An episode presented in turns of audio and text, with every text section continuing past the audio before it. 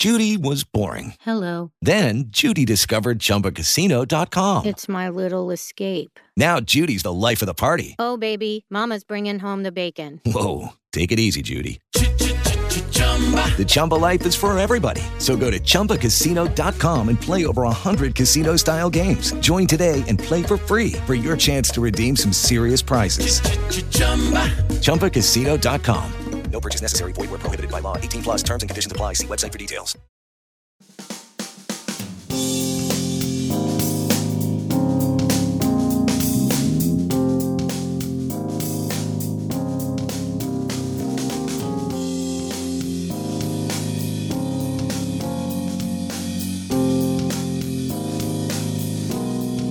Memorando.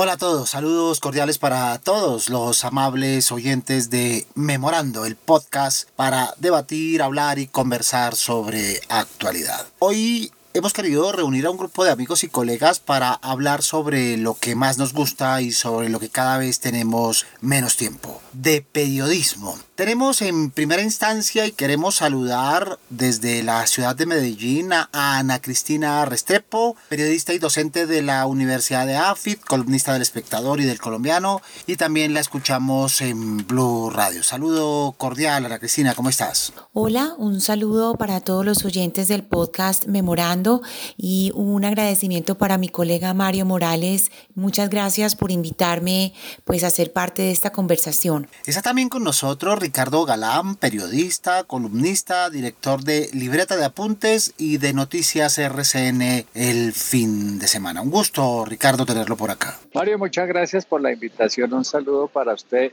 y los oyentes de su podcast. También está Germán Yances desde Cartagena, es periodista, crítico y analista de medios de comunicación. Saludo, Germán. Cordial saludo. También nos acompaña Alberto Salcedo Ramos, cronista y escritor reconocido que está permanentemente de viaje y hoy ha querido acompañarnos. Alberto, saludos. Hola Mario, ¿cómo estás? Desde Cali comparte con nosotros Esperanza Astros, experta en medios, analista y docente de la Javeriana Seccional Cali. Esperanza, te saludamos desde Bogotá. Hola Mario, muy buenos días. Desde Manizales están Fernando Alonso Ramírez, apasionado por la libertad de prensa y el periodismo de investigación y editor de noticias del periódico La Patria, y César Montes, docente de la Universidad de Manizales. Saludemos por lo pronto a César. César, cordial saludo. Hola Mario y a los oyentes, eh, y es un placer poder participar a través de este interesante medio de nuevas formas de comunicación. Y desde Bucaramanga está Mario Mantilla, quien es defensor del televidente del canal TRO. Tocayo, saludos.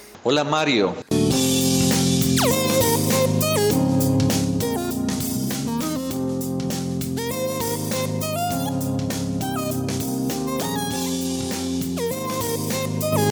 Hablar el día de hoy con los colegas desde las diferentes ciudades y desde las diferentes regiones sobre el cubrimiento de las recientes marchas estudiantiles.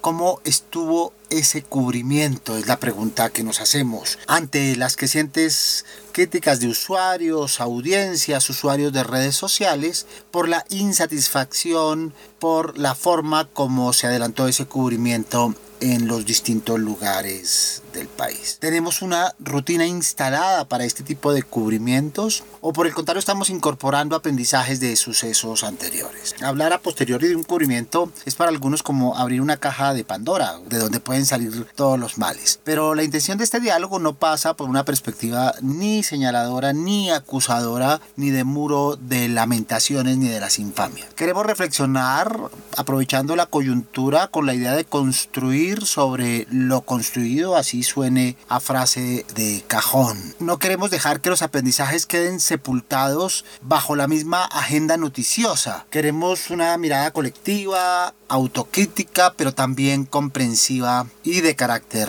explicativo. Lo primero que llama la atención en los medios nacionales es, por un lado, el enranchamiento en la cobertura sobre sucesos disruptivos, así no tengan que ver con el verdadero origen de las marchas. Si uno o escucha o ve los medios, encuentra que en la mayoría de ellos aparece antes que nada una sucesión de vocablos a manera de palabras clave que determinan el relato. Esas palabras son desmanes, disturbios, vandalismo, violencia, agresión, que si bien cuentan la manera como terminaron algunas de las manifestaciones, no narran con justicia ni con ponderación lo que sucedió en toda esa jornada de protesta. Buena parte de las marchas transcurrieron en completa calma con evidentes manifestaciones de creatividad, de festividad, de resistencia, de inconformidad, pero también de activismo de estudiantes que esta vez sin distingo de origen institucional se reunieron perteneciendo a universidades públicas y a universidades privadas para marchar por unos objetivos específicos que no alcanzaron a ser explicados plenamente por la mayoría de los medios ni a ser interpretados ni a ser contextualizados por una parte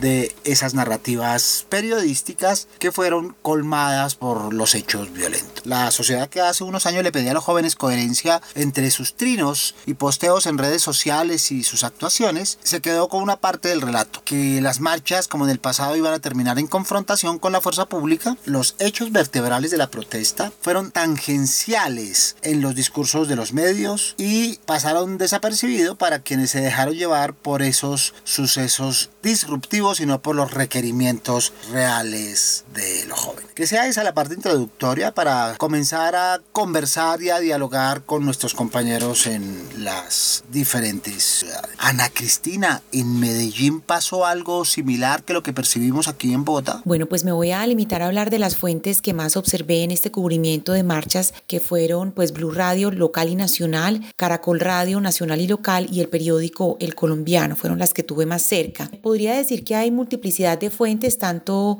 de los organizadores de la marcha como del mismo gobierno y las autoridades competentes. Observé que hay una clara intención de estigmatización de la protesta social. Seguimos en lo mismo. Esta semana hubo un contraste perfecto. Por un lado, la marcha a favor de Uribe y contra la Corte Suprema de Justicia, contrapuesta a la marcha de los estudiantes. Y me quiero quedar ahí un poco. Creo que esa forma de superponerlas fue errónea, pues la primera marcha, a pesar de que se quiso mostrar como una marcha pacífica de un grupo de ciudadanos, es eh, parte de una estrategia comunicativa para crear un estado de opinión que favorece a un individuo antes que a una colectividad. En el cubrimiento de la segunda marcha, la de los estudiantes, el énfasis estuvo en los desmanes, no en las peticiones, en los incumplimientos del gobierno o en el alcance de las peticiones de los manifestantes. ¿Con esto qué quiero decir? Pues que seguimos cayendo en la clara estigmatización del derecho a la protesta. Y pues además, comparar una, una marcha que busca blindar a un individuo de la acción de la justicia con una protesta que busca la mejoría de un estado de cosas para una colectividad como son los estudiantes, pues es eh, de una ingenuidad pasmosa o de una incompetencia que es francamente peligrosa. Por otra parte, pues las emisoras eh, como Blue eh, hablaron con Nancy Patricia Gutiérrez, con la ministra, sobre la regulación del derecho a la protesta. El colombiano también habló con la misma ministra y con la vicepresidenta Ramírez. Y ahí es donde quisiera decir algo. Ambas fuentes hacen parte de esa golosina de los medios de comunicación que son las fuentes estatales, las fuentes oficiales. Y las fuentes oficiales se apela a veces a ellas así no tengan nada relevante que decir. Entonces, el afán de la publicación de la noticia hace que los medios apelen a fuentes desinformadas, sin conocimientos técnicos del tema que se habla y cuyo único valor es el cargo que ocupan. Entonces, eh, creo que ahí también se cae en un vicio peligroso. Ricardo Galán.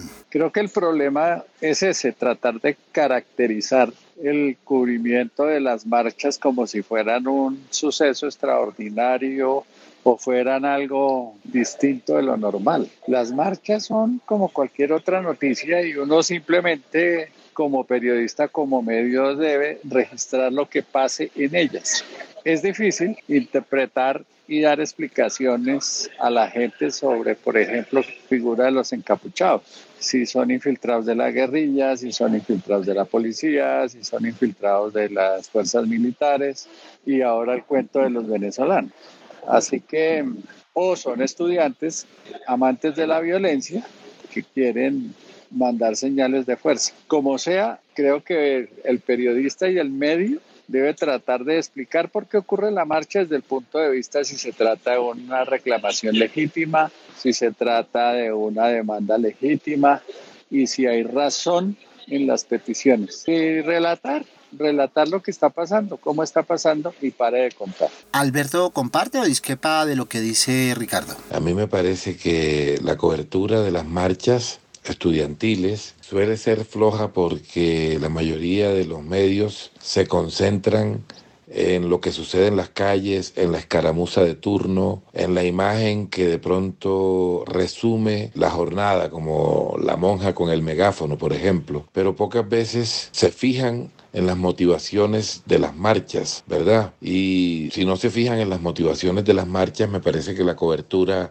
es incompleta. Por otro lado, también yo noto que en esas coberturas hay secos ideológicos. A algunos medios les parecen buenas o malas según la, la, afinidad ideológica que tengan con quienes promueven las marchas. En Colombia a muchos medios les encantan las marchas en Venezuela y le molestan las marchas en Colombia y viceversa, ¿no? Yo creo que eso hay que empezar a cambiarlo. En Cali, Esperanza tiene otra percepción. Sin duda, esta movilización y este plantón que están realizando los estudiantes tiene unas características que lo hacen particulares. Entonces, digamos que los grupos de estudiantes que estaban, estaban de alguna forma manifestándose contra el SMAT, pero de alguna forma no pasó a mayores. Entonces, uno, al revisar luego prensa y al enterarse uno por qué no nos enteramos, uno se da cuenta tal vez que por lo particular que es la protesta, por la forma en que están protestando, no han logrado comprender del todo el qué es lo que está pasando y el poder informar como en contexto a qué obedece una movilización donde por primera vez se unen estudiantes de diferentes orígenes de universidad pública y universidad privada. Al revisar luego prensa, sin duda son muy cortas y muy puntuales y no hay realmente un contexto claro de qué es lo que está pasando en este momento, más allá del reclamo de lo que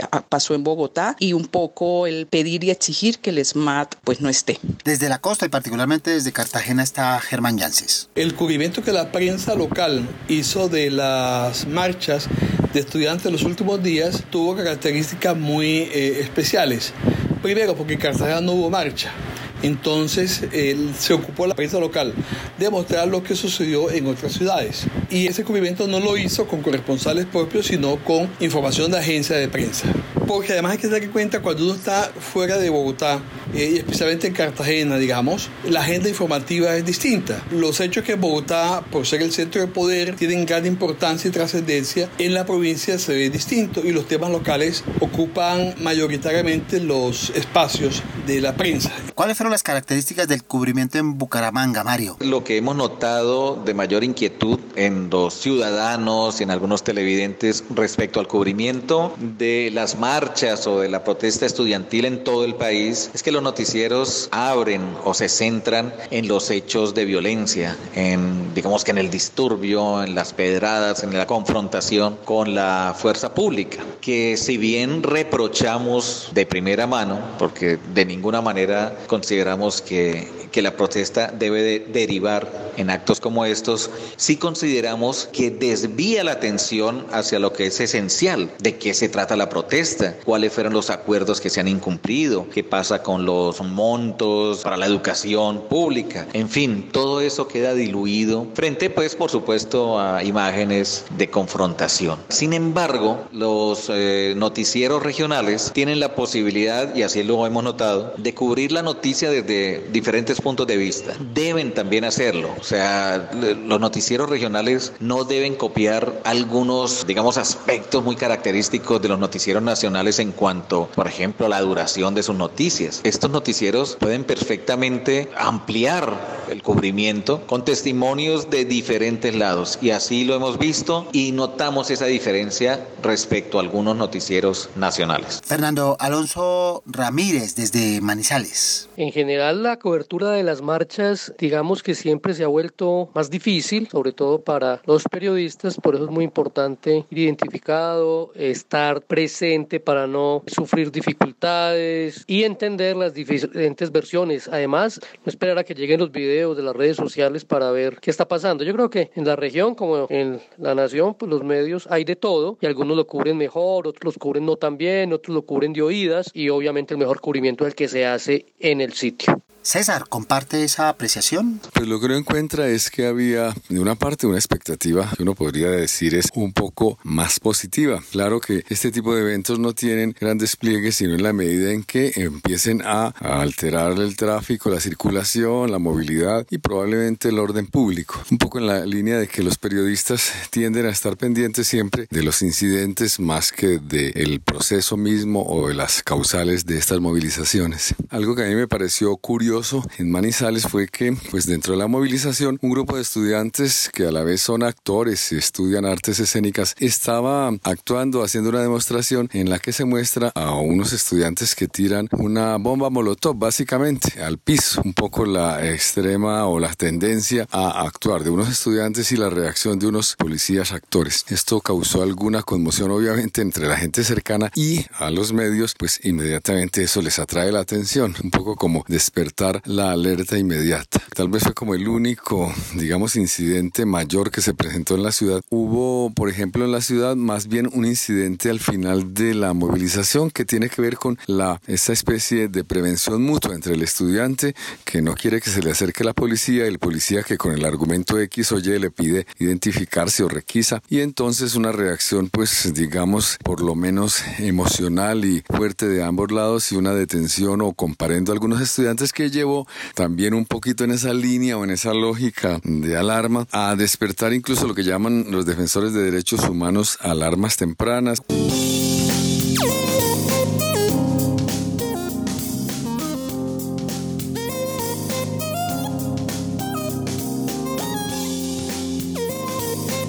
Pues muy bien, preocupa en todo caso que no haya una claridad meridiana en las narrativas entre quienes fueron los manifestantes dentro de la legalidad y los infiltrados pues queda de alguna manera la percepción de que los segundos son una expresión de los primeros y no es así. Queda también la percepción de que se responsabiliza a los convocantes para neutralizar a los violentos y para mantener el orden público y esa no es su función, no le corresponde ni a los estudiantes ni a los convocantes garantizar el orden público.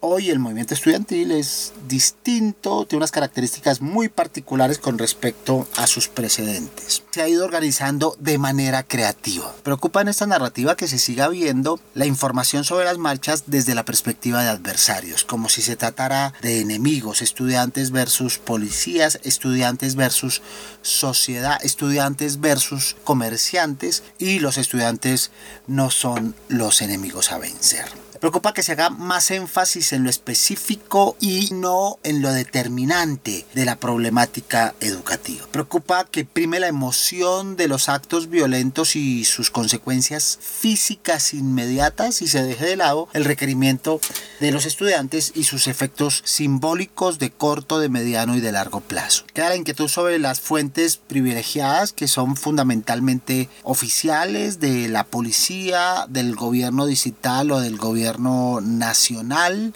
en comparación con las voces casi anónimas de los ciudadanos entrevistados en momentos de presión, afectados por las sensaciones y dejados llevar por las circunstancias en las cuales fueron entrevistados. Queda claro que no hay seguimiento ni al proceso judicial de los vándalos, ni al proceso de diálogo, ni al proceso de negociación de los estudiantes o lo que plantean. Preocupa que se haga ver el relato como determinista, es decir, como si no tuviera futuro porque siempre va a terminar en desmanes. De alguna manera se está generando ese imaginario de que las protestas terminarán inobjetablemente en disrupción. Pero la pregunta que queda en el ambiente es si esta marcha, si este momento y si este contexto son distintos y si el cubrimiento también fue distinto en relación con eventos anteriores. Alberto Salcedo. Yo no, vi eh, cambios sustanciales, sinceramente, ¿no? Eh, tampoco vi que hayamos mejorado o empeorado. Me parece que ha sido como lo mismo de casi siempre, ¿no? ¿Cambió el cubrimiento, Ana Cristina? Creo que seguimos en el mismo vicio de buscar la imagen o la secuencia de imágenes o las declaraciones que dan clics o lo que dispara eh, las alarmas de lectura. Nos concentramos mucho en la coyuntura y no en la estructura. En los medios de comunicación estamos apelando a opinadores, pero no a verdaderos analistas del tema de la educación. Y por eso nos cuesta entender los problemas de raíz. Además porque los espacios en radio comercial o en prensa son tan breves que es muy complejo hacer contextos completos para entender la noticia. Ahora, la opinión pública no entiende el valor que en una sociedad tiene la educación pública o parte de la opinión pública porque el periodismo, y ahí va Omea Culpa, se ha negado a mostrar los logros que ha tenido la educación pública en nuestra historia. Creo que ese es un gran error y es un gran vacío que tienen sobre todo los grandes medios comerciales. Mientras el periodismo no entienda el valor de la educación pública, seguirá tratando las marchas y las protestas como manifestaciones de una juventud revoltosa y no como una oportunidad para darle un giro al futuro del país. Yo creo que aquí es fundamental trabajos comparativos con otras sociedades, mirar hacia atrás un poco en los grandes logros de la universidad pública para entender por qué están eh, haciendo estos clamores, por qué los clamores de los estudiantes hoy en día. Bueno, por lo menos ahora les damos voz a los estudiantes, porque antes eso pues ni sucedía. Pero aún hoy las voces de los estudiantes siguen teniendo un tratamiento desigual en el tiempo que se les da al aire o en el espacio que se les da en el papel, en la manera en que se trata a los entrevistados, no se trata a los estudiantes, a los líderes estudiantiles como si fueran iguales en el discurso y en la calidad de las conversaciones. Creo que falta subirle al tono del debate cuando se tiene a estudiantes que yo creo que efectivamente pueden dar un debate fuerte y que efectivamente pues le pueden subir la calidad a la conversación. Ricardo, eh, ¿seguimos en las mismas? Hoy es más difícil para los medios, para los periodistas, particularmente para la televisión y para algunos canales de televisión cubrirlas más. ¿Por qué? Porque los marchantes los han estigmatizado. De alguna manera, los que participan hoy en las protestas creen que los medios van a ir a perjudicarlos y no a transmitir lo que está pasando. Sienten que no se les trata con el equilibrio y la veracidad que quisieran y eso se convierte en agresión frente al periodista al camarógrafo y al medio de comunicación que está cubriendo el evento. Está prosperando la idea de que los medios y los periodistas están al servicio del establecimiento y del gobierno no les falta razón y eso es pues perjudicial o rechazado por las personas que participan en las marchas. ¿En Manizales hubo diferencia? Se lo preguntamos a Fernando Alonso Ramírez. Es indudable que se ha vuelto muy difícil cubrir las marchas, pues ya la FLIP ha llamado la atención sobre cómo la protesta social está también estigmatizando a los periodistas muchas veces, no diferencian entre la posición editorial de un medio frente a lo que puede ser la cobertura que hace un periodista que muchas veces, inclusive en su fuero interno, está de acuerdo con lo que están pensando los marchantes, pero esto se ha tornado complejo, se han incrementado las agresiones a periodistas en marchas, en manifestaciones, y hay que buscar la manera de que este clima pues no sea así, porque los periodistas están allí simplemente incluso garantizando que no se cometan abusos de ningún lado, y eso hay que tratar de hacerlo. Yo creo que el acierto mayor es que los medios siguen asistiendo, siguen cubriendo las marchas como deben ser, poniendo todas las voces y tratando tratando de confirmar hasta dónde hay excesos y de qué parte vienen. Eso está bien. Y obviamente lo malo es cuando se deja de hacer eso y se deja que solamente a las redes sociales o nos enfocamos en temas menores que no tienen que ver con lo más importante. Esperanza, en Cali. En esta ocasión, realmente más allá de los grupos, de los estudiantes y de las arengas, pues no había como algo diferente o particular. Y es interesante igual porque los mismos estudiantes permitían la movilización de los carros permitieron la movilización de las personas, entonces no, no se sintió el efecto tan fuerte, entonces tal vez se podría pensar que dadas las condiciones y las circunstancias y la denominación de ser solo un plantón, a nivel de medios pues solo hacen una reseña de cómo sucedieron y las circunstancias y que las repercusiones que se tuvieron no fueron tan negativas, no hay más allá de la concreción de el qué, el cómo y hasta qué hora sucedió. Y no hay más información adicional.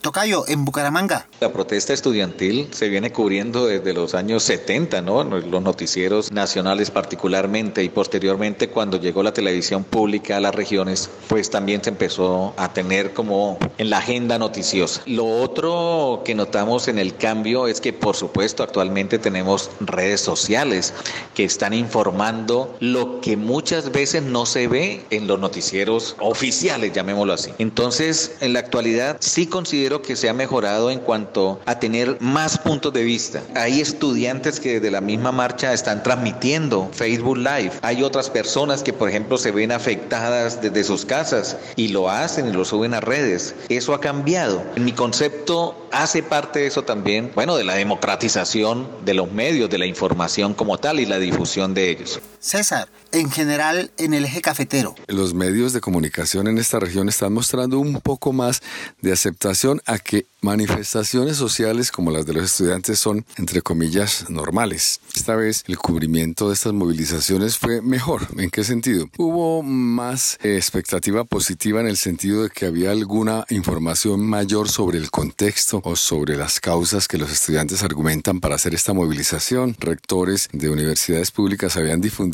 también la perspectiva del Estado o el Ministerio de Educación sobre este asunto de la financiación que argumentan los estudiantes, ¿no? Había un poco más de consulta a algunas fuentes, a algunos profesores que tienen perspectivas, digamos, más de análisis, más académicas. Este tipo de movilizaciones de los estudiantes también se esté cubriendo un poco mejor porque los mismos estudiantes han aprendido un poco la lógica mediática, de relaciones públicas, de información, de ronda de medios, de argumentación, más que de los solos gritos o la sola actuación a la hora de la manifestación.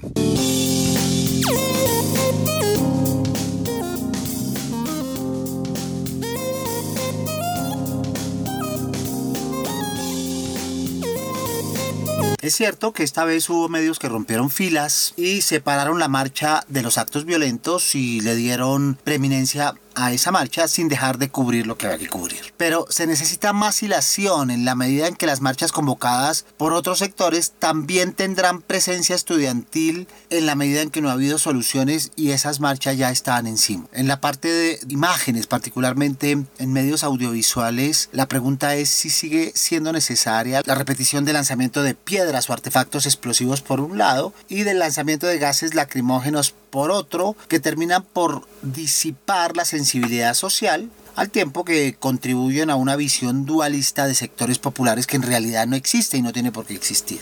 Aquí preocupa la desconfianza de los ciudadanos, pero sobre todo los actos agresivos contra periodistas y contra medios de comunicación. El lenguaje de odio de los políticos está cumpliendo su efecto. Reporteros Sin Fronteras decía el año pasado que son los principales responsables del descrédito, la agresión y la estigmatización que sufren hoy periodistas y medios de comunicación en el mundo. En Colombia esa no es la excepción. Y no solo es cuestión de credibilidad, sino ya casi que de supervivencia en el momento del cubrimiento. Bien, continuemos con esperanza para tratar de explicar estos cambios si es que los hay. Sin duda, manifestaciones anteriores, sobre todo una última que sucedió en la Universidad del Valle, tuvo un impacto muy grande por explosiones y por heridos que sucedieron dentro de la universidad y pues el poderse explicar y poder eh, revisar qué era lo que estaba pasando al interior de la universidad con estos grupos, eso eh, sin duda tiene el impacto mediático y sin duda el cubrimiento y todos los posibles hipótesis y todos los posibles análisis desde los medios aparecen. Entonces el impacto siempre que sucede y sobre todo el día jueves es, como el día señalado siempre para, para estas mm, manifestaciones y movilizaciones. Ya hay en el ambiente mucha prevención. Entonces, esta manifestación del jueves tiene en este momento una connotación diferente. Entonces, uno pensaría que sin duda los medios deberían poder contextualizar, no para justificar, no, no para de alguna forma calificar, pero sí como poder informar de la forma oportuna, adecuada, decir eh, qué relación se tiene con lo que está pasando en Bogotá y en otras ciudades, este momento que es coyuntural a nivel de política, elecciones, todas esas otras informaciones que de alguna forma hacen que los estudiantes igual estén haciendo otros reclamos que tienen que ver con otras reivindicaciones, que tienen que ver con un movimiento que de alguna forma se está gestando y donde se siente que ya no es un tema de la pública, sino es un tema de lo que significa el ser estudiante, el tener unas reivindicaciones que pasan por intentar reclamar que realmente la educación mejore, que si pasa en una universidad pública y que si unos recursos eh, son apropiados de forma no adecuada, también siente uno que hay una sensibilidad y una cierta capacidad de otros estudiantes que pertenecen a otras lógicas en la universidad privada que de alguna forma están resintiendo eso que está pasando con la pública. En eso creo que los medios se quedan absolutamente cortos y de pronto no están captando que está pasando algo que realmente va muchísimo más allá. Ricardo, ¿qué es lo distinto que pudo haber originado cambios o en la narrativa o en los hechos narrados? Creo que la polarización que vive el país, estimulada por los medios y la toma de postura de algunos medios, ideologías o posturas políticas específicas, no siempre manifestándolo de manera clara, ha hecho que los medios ya no sean vistos como terceros imparciales en la solución de los conflictos, sino como instituciones que toman partido de uno u otro lado. Y eso pues ha dificultado y empeorado la labor del periodista. Ana Cristina, en Medellín, ¿qué explica los cambios? Pues en primer lugar quiero decir que empeoramos porque dependemos más de los clics, de esa masa de opinión pública inmediata y amorfa que son las redes sociales y que generan eh, una gran presión sobre la circulación de contenidos. Por otra parte, pues el afán de cubrimiento, la falta de datos y la falta de contraste de cifras en líneas de tiempo evita que los periodistas formulen preguntas precisas y pertinentes. La manera de preguntar es fundamental. En ese sentido, pues las preguntas explosivas, las que venden aunque sus respuestas sean vacías, están desplazando a las preguntas reflexivas, las pertinentes y precisas de las que hablo, que buscan informar, pero que también buscan crear lazos. Es que se nos está olvidando que el periodismo también tiene ese trabajo de crear lazos en la sociedad. Entonces, pues creo que los periodistas no están eh, preparando los cubrimientos, solo van y cubren y por eso pues queda en las audiencias la impresión de que se trata de hechos aislados y no parte de una historia encadenada al país y a un momento global. Ahora, y punto seguido, mientras los periodistas no lean de historia, mientras no oigan a las fuentes eh, cuando están hablando, mientras no aprendamos a hacer asociaciones de hechos y declaraciones en el espacio del tiempo, pues no veo cambios cercanos y además pues de la falta de preparación en el periodismo de campo que es fundamental porque la esencia del periodismo está en la calle, en el campo. Creo que el gran problema del periodismo de hoy es que la lógica de la comercialización de contenidos esté guiando la jerarquización de lo que estamos presentándole a las audiencias. Es decir, por los clics y por cómo se vendan los contenidos, eso es lo que está marcando la jerarquía y pues ahí entramos perdiendo porque es que eso no puede ser así. Fernando. Cada vez las marchas eh, se crispan más cada vez hay como agentes externos que complican la situación y obviamente esto hace que también los medios se prevengan porque entonces ya vas a ir siempre con algo de precaución y con mayor cuidado o con temor a hacer la cobertura y no debería ser así. Uno debería ir tranquilo a hacer el trabajo como siempre. Los medios deben formar mejor a sus periodistas para este tipo de cosas e inclusive identificarse desde antes. ¿Sucedió lo mismo en Bucaramanga, Mario? Digamos que la protesta estudiantil se viene cubriendo desde los años 70, ¿no? Los noticieros nacionales particularmente y posteriormente cuando llegó la televisión pública a las regiones, pues también se empezó a tener como en la agenda noticiosa. Lo otro que notamos en el cambio es que por supuesto actualmente tenemos redes sociales que están informando lo que muchas veces no se ve en los noticieros oficiales, llamémoslo así. Sí considero que se ha mejorado en cuanto a tener tener más puntos de vista. O sea, hay estudiantes que desde la misma marcha están transmitiendo Facebook Live. Hay otras personas que, por ejemplo, se ven afectadas desde sus casas y lo hacen y lo suben a redes. Eso ha cambiado. Hace parte de eso también de, bueno, de la democratización de los medios, de la información como tal y la difusión de todos hechos necesitan análisis, necesitan reflexión, necesita que el periodista o los directores también de los noticieros tengan muy claro cuál es el enfoque que le van a dar. Y si están pensando solamente rating o de espectacularización de la noticia,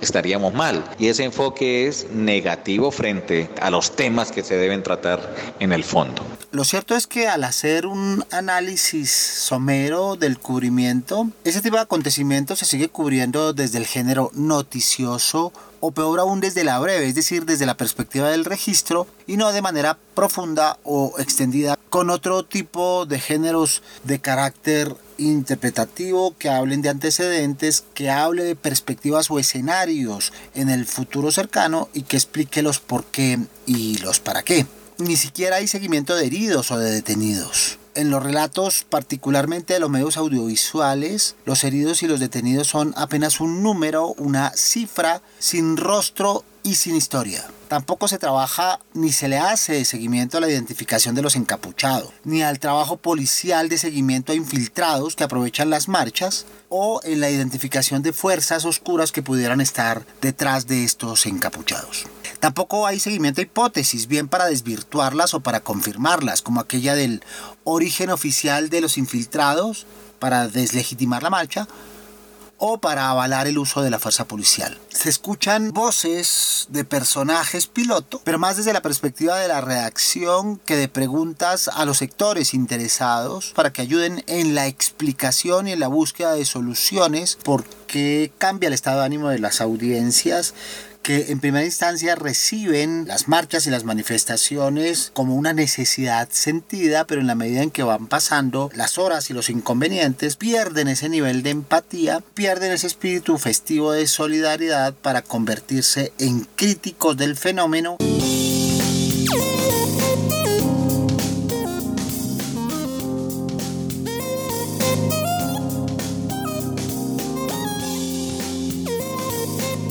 Bien, ¿qué hay que hacer? ¿Qué saldo pedagógico se puede sacar? ¿Qué insumos nos quedan de ese cubrimiento? Finalmente, este memo de hoy apunta a evidenciar los insumos que quedan para construir sobre lo construido, como decíamos al comienzo, y para contribuir mediante el debate, la conversación y el diálogo a ir incorporando en las rutinas y prácticas periodísticas dichos aprendizajes y dichos insumos. Por ejemplo, Alberto Salcedo, ¿qué nos queda en claro? Yo creo que para optimizar las coberturas de las marchas es importante más contexto, más trabajo de contexto, hacer un esfuerzo mayor por explicar el fenómeno social que ha producido esa marcha y tratar de quitarle un poco el sesgo ideológico al medio, ¿no? ¿Qué ves tú, Ana Cristina? Yo creo que lo primero es ofrecer contextos antes de presentar cualquier noticia o información, inclusive una entrevista. Siempre se requiere un contexto. En segundo lugar, elegir analistas que entiendan la coyuntura desde el entendimiento de la estructura. Es decir, no es lo que está pasando ya, sino que se ya tiene un pasado y obedece a, una serie de hechos concatenados. En tercer lugar, pues jerarquización de las fuentes, tanto gubernamentales como de las organizaciones de las marchas. Necesitamos fuentes con mejores niveles de expresión, más claras, mejor informadas y con menos ganas de opinar, pero con más suministros para formar opinión pública y una vez más para formar lazos en la sociedad. En cuarto lugar, yo diría que hay algo fundamental y esto es algo que se debería enseñar en las facultades y es los gerentes de los medios de comunicación y los departamentos de mercadeo no tienen nada que hacer en una sala de redacción, absolutamente nada. Es que nosotros no tenemos por qué estar guiados por quien nos diga que esto nos tiene que dar tantos clics o tiene que tener tantas visualizaciones. Esta gente está para hacer plata con publicidad. Nosotros no somos publicistas. Nosotros obedecemos a otra lógica y la lógica nuestra es la del servicio público, la de ofrecer una información verídica y relevante que afecte a la sociedad y tenga incidencia en la sociedad. Y el mismo mensaje para los politiqueros, saquémoslos de la conversación, qué cansancio. Una marcha estudiantil es un acto político, pero no por eso tiene que pasar por el filtro de todos los intereses politiqueros de las mismas voces que tienen hipnotizados a todos los medios de comunicación del país. Entonces de una vez dejémoslos a un lado, ya estamos cansados de la misma gente diciendo las mismas bobadas desde hace tantos años. Y finalmente, para mejorar, pues antes que la técnica periodística, en las facultades de comunicación, tenemos que recordarles a los estudiantes que nuestra labor es también tejer lazos de entendimiento, subir el nivel del debate y buscar voces relevantes. Y eso cómo se hace? Jerarquizando los temas y también jerarquizando las fuentes para hablar de esos temas. Ricardo, ¿qué nos queda? He oído cosas, Mario, como por ejemplo, dejemos de cubrir eso porque si nos van a pegar, si nos van a maltratar, si nos van a insultar, pues no cubramos eso porque al fin y al cabo se trata de violentos, es que les dicen otra palabra para referirse a, las personas que los atacan, diciendo que, más o menos diciéndoles terroristas, y si el terrorista no sale en los medios, pues eh, deja de hacer terrorismo y la vieja discusión de que la, los violentos actúan así porque es su manera de lograr llegar a los medios. ¿Qué haría yo? Retomar las bases del oficio, hacer la tarea del periodista como toca y poco a poco ir recobrando la confianza de las audiencias y de las fuentes.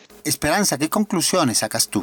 Hace falta, sin duda, en este tema como en muchos otros, el que realmente la persona que hace el cubrimiento, más allá del registro visual, fotográfico, logre contextualizar, logre informarse para poder informar, logre comprender para poder hacer comprender a quien me lee, a quien me ve y a quien me escucha y poder dar mejores elementos que puedan construir esa necesidad de hacer partícipe a la opinión pública, de poder generar espacios donde de alguna forma eh, logremos salir de esas lógicas de estigmatizar, de acusar, de calificar y de generalizar y el seguimiento que normalmente desde la educación se le debería hacer a esos acuerdos y que realmente se cumplan. Fernando, aprendizajes. Como se han convertido las marchas en una situación de riesgo para muchos periodistas en varias ocasiones, hay que pensar que quienes vayan a cubrir esto sean personas con una trayectoria, con mayor experiencia, siempre ir identificados, siempre es muy importante identificados de qué medio vamos, porque también ha pasado que se han metido como periodistas personas que no lo son. Es clave no tomar partido en ninguna de las confrontaciones y por supuesto no hacerse en medio de los desmanes. Claro que hay que cubrir, pero no hay riesgo que valga la pena correr por tener una noticia o por tener una primicia. Hay que ser muy cautos y siempre, siempre estar dialogando con los líderes y demostrando que uno está haciendo el trabajo para que no se presenten inconvenientes en el camino. Esas son solo algunas de las recomendaciones que se hacen. El manual de autoprotección para los periodistas de la Fundación para la Libertad de Prensa, que es descargable de www.flip.org.co, también trae varias recomendaciones. Entonces es importante que todos los periodistas les repasen estas recomendaciones antes de salir a campo. Mario Mantilla, ¿qué podemos ir destilando de lo que hemos conversado? En lo que no debemos quedarnos es en solo la difusión. Todos hechos necesitan análisis, necesitan reflexión, necesita que el periodista o los directores también de los noticieros tengan muy claro cuál es el enfoque que le van a dar. Y si están pensando solamente en cuestiones de rating o de espectacularización de la noticia, estaríamos mal. Si un director de noticiero y un periodista tienen como objetivo final comprender qué está pasando, estamos contribuyendo a tener unos ciudadanos mejor informados, más inteligentes, más analíticos y que pueden en determinado momento aportar para la solución. César en Manizales. Se le ocurre que los medios lo que deberían hacer es tener evidentemente un poco más de fuentes antes, durante y sobre todo después. Me refiero a lo siguiente, fuentes que yo llamaría más intermedias, si pudiéramos ponerles un nombre como neutrales, pero pues ese nombre es equívoco y peligroso. Me refiero a que no se mm, trate solo del cubrimiento tradicional del extremo o policía o víctima o líder estudiantil exaltado durante la movilización, sino otras fuentes que nos puedan ayudar a entender y hasta cierto punto a aceptar que ese llamado derecho a la protesta pues también incluye movilizaciones y seguramente eh, estorbo en las vías públicas. Y bueno, como se ha dicho, se percibe la ausencia o la falta de tiempo o espacio para periodistas especializados en el tema educativo antes que en el orden público. Es distinto que una manifestación de carácter educativo la cubra la fuente educativa a que la cubra la fuente judicial o la de orden público que tiene otras lógicas y otras dinámicas. Hacen falta voces, más voces. Decimos que hemos mejorado, pero no es suficiente ni siquiera con la voz casual de quienes protestan ni con la voz repetida de las fuentes oficiales. La opinión pública no se construye a punta de vox populi, es decir, de recoger impresiones espontáneas. Aquí queda demostrado una vez más que ya fue suficiente de periodismo de declaraciones o periodismo de versiones. Eso de A toda acción buscarle una reacción no es más que una estrategia para un formato específico, pero no puede ser la lógica periodística. Antes de pensar en a quién entrevistar para que nos diga qué piensa o qué siente, el relato periodístico debe enfocarse en la narración del hecho. Hace falta pues más periodismo de hechos. Hace falta reevaluar la agenda informativa. Hace falta análisis e interpretación antes que la bulla tan explosiva como los artefactos que aparecen en la marcha. Hace falta periodismo de investigación para cubrir este tipo de marchas, sobre todo porque es previsible por la fecha, por la organización, por la agenda de la manifestación, trabajar con suficiente tiempo. Hace falta periodismo que recupere la credibilidad de los periodistas y que haga la diferencia entre el cubrimiento de una persona que está preparada para ello y de un ciudadano habilitado de recursos técnicos. El periodista entrenado sabe morigerar el ambiente con narrativas pausadas, explicativas y entrenadas para recuperar la confianza. Hace falta más periodismo de soluciones, que el enfoque no esté puesto en el problema, sino en la forma de superarlo. Que mire más allá del presente fugaz e incomprensible y que se atreva a proponer escenarios de salida. No hay que olvidar, como piden diversos sectores, que la protesta es legítima jurídicamente, pero que se necesita que también lo sea social y simbólicamente. Se necesita un periodismo que abra caminos, que allane diálogos, que proponga alternativas. Un periodismo que evite las estigmatizaciones, los señalamientos y los juicios hay que tener mucho cuidado en la narración de lo local, lo regional y lo nacional, en la medida en que esos cubrimientos generan imaginarios y representaciones sociales que luego son muy difíciles de desmontar. Hay que dejar la proclividad a narrar las protestas cuando son violentas, como lo dice el elogio de la bulla, ese libro de, de justicia luego de su profunda investigación acerca de los movimientos sociales y de las protestas y que ayuda a entender un poco más ese fenómeno. El libro pretende explicar ese círculo vicioso de la violencia. Hay violencia para ser visible en los medios, los medios van si hay violencia porque la marcha pacífica no es noticia. ¿Cómo se explica que en Bogotá, por ejemplo, haya 2.000 marchas al año y olvidemos 1.990 que son fundamentalmente pacíficas? No cubrirlas desde las demandas, desde las necesidades, desde las crisis de los ciudadanos es contribuir al empobrecimiento del debate público. Por eso hace falta más pluralismo más allá del sesgo ideológico de cada medio y que incluye que los medios deban estar más cerca de la protesta más tiempo, pero finalmente los medios tienen que contribuir a entender que la aceptación de la protesta pasa por la manera como los medios aborden sus relatos, más allá del trancón, de la incomodidad, de la alteración de la normalidad, de la baja en las ventas, de los problemas de transporte, del acortamiento de la jornada laboral o de la suspensión de la jornada estudiantil y de los riesgos de estar cerca donde se producen esas manifestaciones. Pues muy bien, muchas cosas eh, coincidentes entre quienes han participado del memo de hoy y muchas cosas también en claro que hablan de un proceso de reflexión que debemos ir abordando periodistas, académicos y audiencias. Así que agradecemos a quienes nos han acompañado.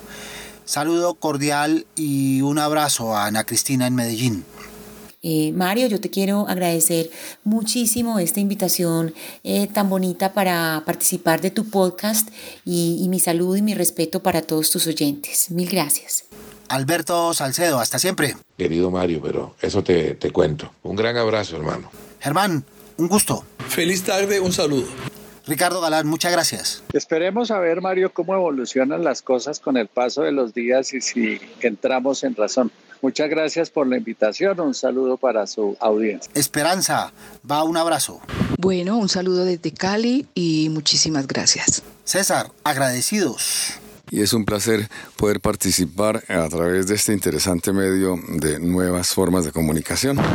Mario, un placer compartir con usted. Bueno, Mario, un saludo y esperamos eh, continuar charlando en estos podcasts que son de gran interés y que nos ayudan, bueno, como decía anteriormente, a comprender qué está pasando mediáticamente, pero también socialmente. Y a ustedes, amables oyentes de Memorando, un abrazo cordial, la invitación extendida para que nos acompañen Dios mediante en la próxima emisión. Aquí nos vemos para que conversemos.